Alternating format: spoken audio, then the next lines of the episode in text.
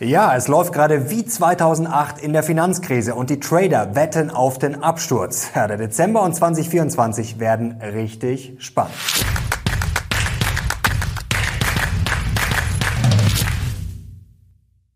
Servus Leute und willkommen zum aktuellen Briefing. Heute gibt's ja die heißesten News und Charts rund um die Börse. Und ja, es passiert gerade etwas, das ist zum letzten Mal passiert, mitten in der Finanzkrise, in der Rezession 2008.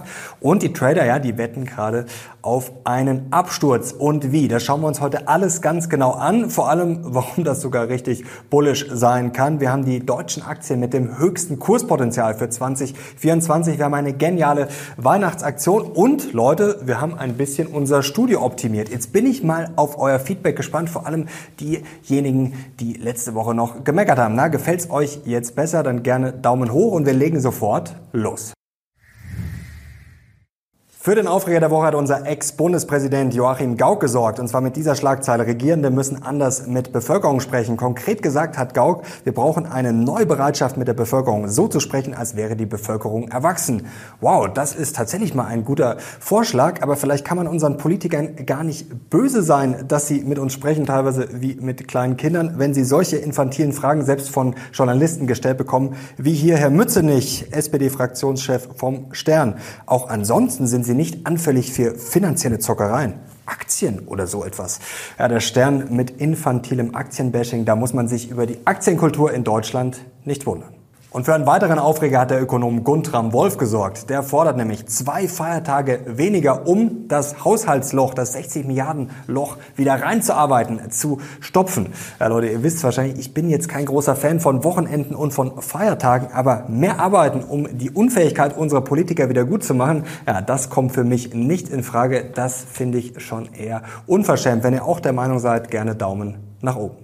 Und jetzt kommen wir zum Highlight der Woche und da ist die Frage, ja, ist denn heute schon Weihnachten? Es gibt jetzt eine Knalleraktion für euch Leute bei Beating Beta und eine einmalige Chance. Zum Spezialpreis von nur 299 Euro könnt ihr euch das Komplettpaket sichern für ein ganzes Jahr. Und da ist so viel dabei. Jeden Tag gibt's alleine schon mal das Daily Briefing. Jeden Tag bekommst du auf dein Smartphone von mir morgens die wichtigsten News, kannst alles andere vergessen, bist immer auf dem neuesten Stand. Dann haben wir natürlich unsere Muster Depots. Mein Depot ist auch jederzeit einsehbar. Wir haben Dividenden, KI und es kommt noch vieles mehr. Dann gibt's natürlich exklusive Auswertungen und Live-Talks mit den besten Experten. Im Dezember wird's auch richtig scheppern. Philipp Vorndran ist schon mit an Bord und es werden noch einige mehr werden. Aber das reicht ja alles noch lange nicht. Denn obendrauf gibt's jetzt 50 exklusive Geldideen für 2024 und das sind safe einige Geheimtipps dabei, die du noch nicht kennst. Und dann als Highlight gibt's Roast My Depot. Du schickst uns dein Depot, wir prüfen es auf Herz und Nieren und du bekommst Feedback innerhalb von sieben Tagen. Einfach so, gratis obendrauf als Goodie. Link zur Aktion findet ihr unten in der Videobeschreibung, ist nur für kurze Zeit gültig und stark begrenzt. Und Leute, der Preis ist wirklich ein Witz. 82 Cent pro Tag für das Jahresabo. Das ist alleine schon das Daily Briefing wert, was ihr jeden Tag bekommt. Also wer da jetzt noch meckert, der ist wirklich ein Sozialist. Und jetzt kommen wir auch schon zum Briefing und damit zu allem, was Investoren jetzt wissen müssen. Und zwar, dass die Bullen im Rausch sind und feiern. Der beste Monat, der November, seit einem Jahr. Der S&P 500 im Plus mit 8,9 Prozent im November. Das ist der zweitbeste November seit 1980. Hier seht ihr es schwarz auf weiß. Wir waren nur im Jahr 2020 nach dem Corona-Crash die Erholung. Da waren wir besser im November. Sonst muss man schon zurückgehen bis 1980.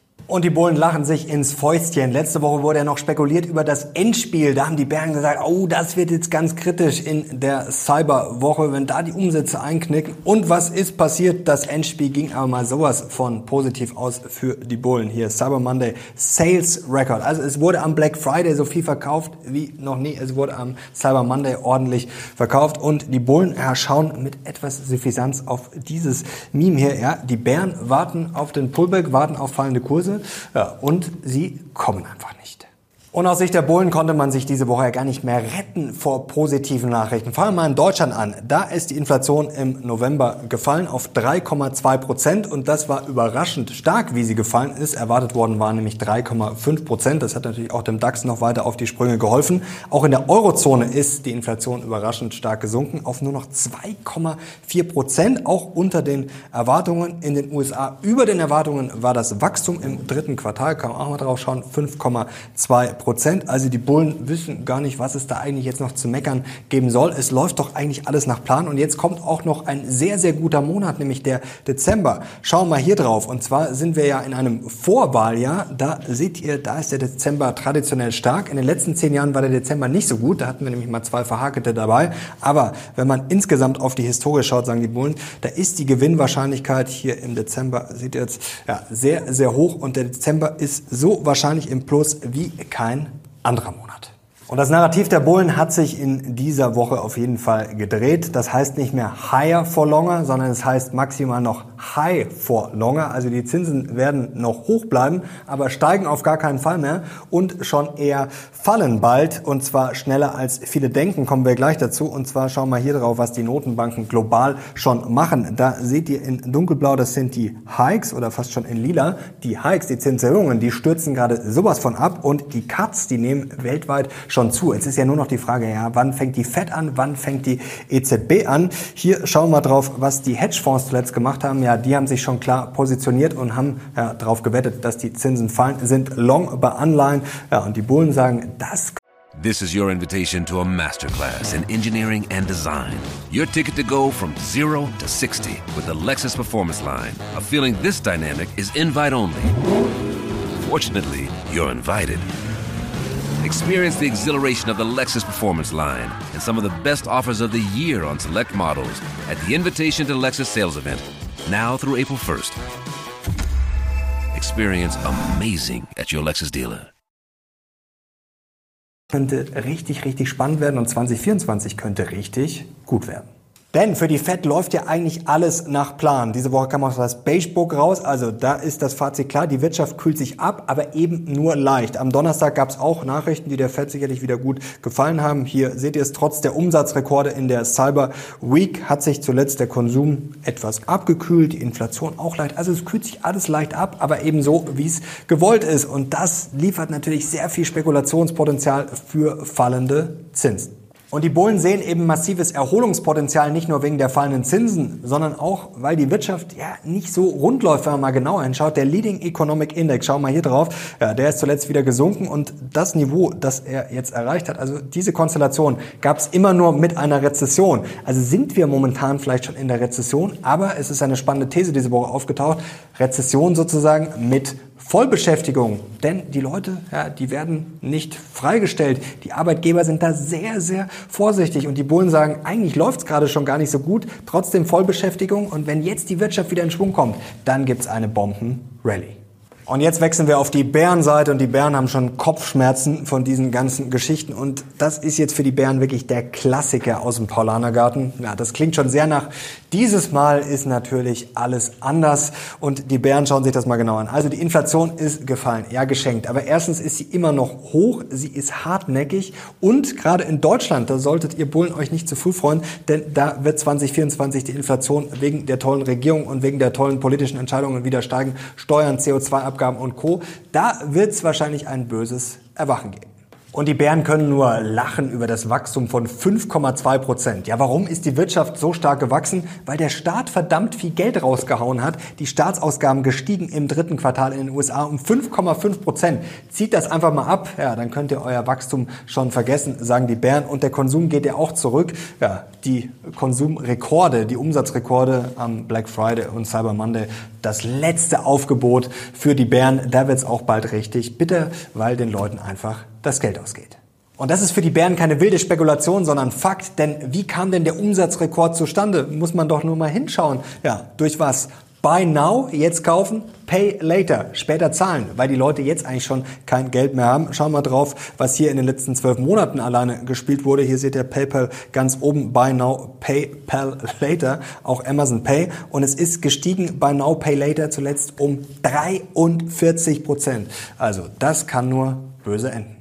Und die Bären lachen über starkes Wirtschaftswachstum, Vollbeschäftigung. Man muss da nur mal in die Historie schauen und dann weiß man eigentlich ganz schnell, schauen wir auf diesen Chart, dass was passiert, dass es wie aussieht am Ende eines Zinserhöhungszyklus der Fed. Ja, da sah es in der Vergangenheit auch immer gut aus. Ihr seht's hier, da war immer starkes Wachstum hier, diese hinterlegten Stellen. Das ist dann die Rezession und die Bären sagen, es sieht immer wie ein Soft Landing aus, bis es dann eben die kalte Watschen gibt. Und vor der kalten Watschen warnt jetzt ein Milliardär, der in den letzten Wochen ja einige Schlagzeilen produziert hat, nämlich Bill Ackman. Er sagt, das sehen wir hier, die Zinsen ja, werden schneller fallen, als viele denken und vor allem müssen sie fallen, weil die Wirtschaft ja sich schon abkühlt, weil es sonst ein Problem gibt, weil die Fed gezwungen sein wird, die Zinsen zu senken. Wenn sie das nicht tut, dann geht es sowieso richtig in die Grütze. Und sein Argument ist, erstens kühlt sich die Wirtschaft schon stärker ab, als viele das ja, gerade erkennen. Und zweitens, die realen Zinsen könnten das Problem Problem werden. Denn was haben wir für ein Problem? Die Zinsen sind deutlich über 5% und die Inflation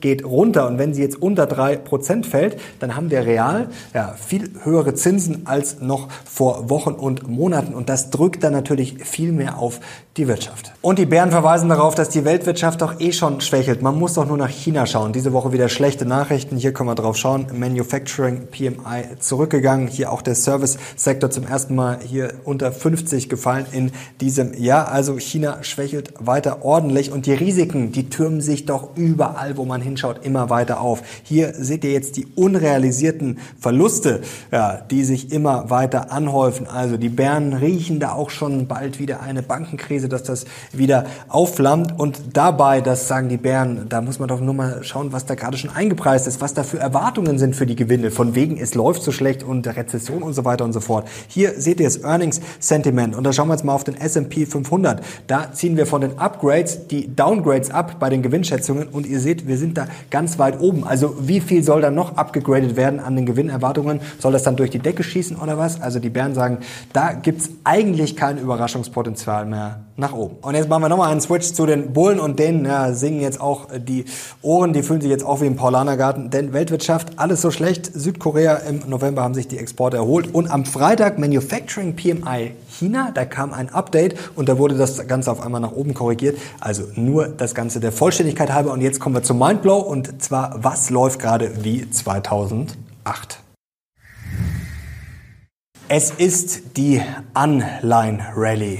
Anleihen sind gerade fast noch spannender als Aktien. Im November haben wir nämlich nicht nur den stärksten November gesehen, den zweitstärksten seit 1980, sondern wir haben auch die stärkste Bond-Rally gesehen seit 2008 und zwar seit dem Dezember 2008. Ja, es läuft gerade wie in der Finanzkrise und zwar kommen wir jetzt gleich zur Frage, was wird da gespielt? Also es werden Anleihen natürlich stark gekauft und ihr seht, was dann mit der Rendite passiert. Ja, die ist zuletzt stark rück, äh, zurückgekommen. Wir waren ja vor kurzem noch bei 5%, jetzt sind wir schon unter 4,3 Prozent. Also da seht ihr mal, was sich da zuletzt getan hat. Und das ging jetzt verdammt schnell, Leute. Vor kurzem noch Higher for Longer, jetzt auf einmal diese Woche das neue Narrativ High for Longer. Bei Bloomberg heiß diskutiert diese Woche. Und vor kurzem waren wir noch bei 5%, wie gesagt, bei den Renditen für die zehnjährigen US-Staatsanleihen. Jetzt sind wir darunter gecrashed. Vor kurzem haben wir noch spekuliert, 5,5%, vielleicht marschieren wir Richtung 6%. Es ging jetzt wirklich verdammt schnell und vor allem, wie jetzt auf fallende Zinsen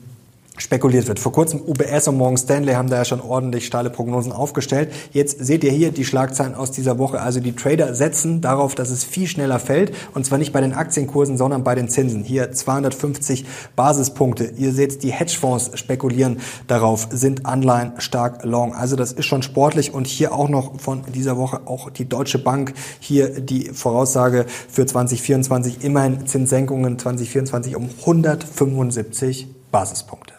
Und was sagt uns das jetzt? Also es wird massiv spekuliert auf fallende Zinsen. Jetzt kann man natürlich positiv sagen, der Markt skatet sozusagen dahin, nicht wo der Puck gerade ist, sondern wo der Puck sein wird. Ihr kennt vielleicht dieses Zitat von Wayne Gretzky. Also es wird natürlich die Zukunft eingepreist und jetzt nicht, was im November oder auch im Dezember äh, passiert, sondern was 2024, 2025 passieren wird. Und da kann man sagen, ja, ein Soft Landing. Darauf spekuliert der Markt gerade. Die Inflation kommt stärker runter als erwartet. Es wird vielleicht eine leichte Rezession geben, aber eben keine Katastrophe. Also dieses softish Landing, wo wir letzte Woche schon drüber gesprochen haben, das ist die positive Lesart. Aber man kann natürlich auch sagen, die Bären würden jetzt sagen, ja, fallende Zinsen wie in der Finanzkrise.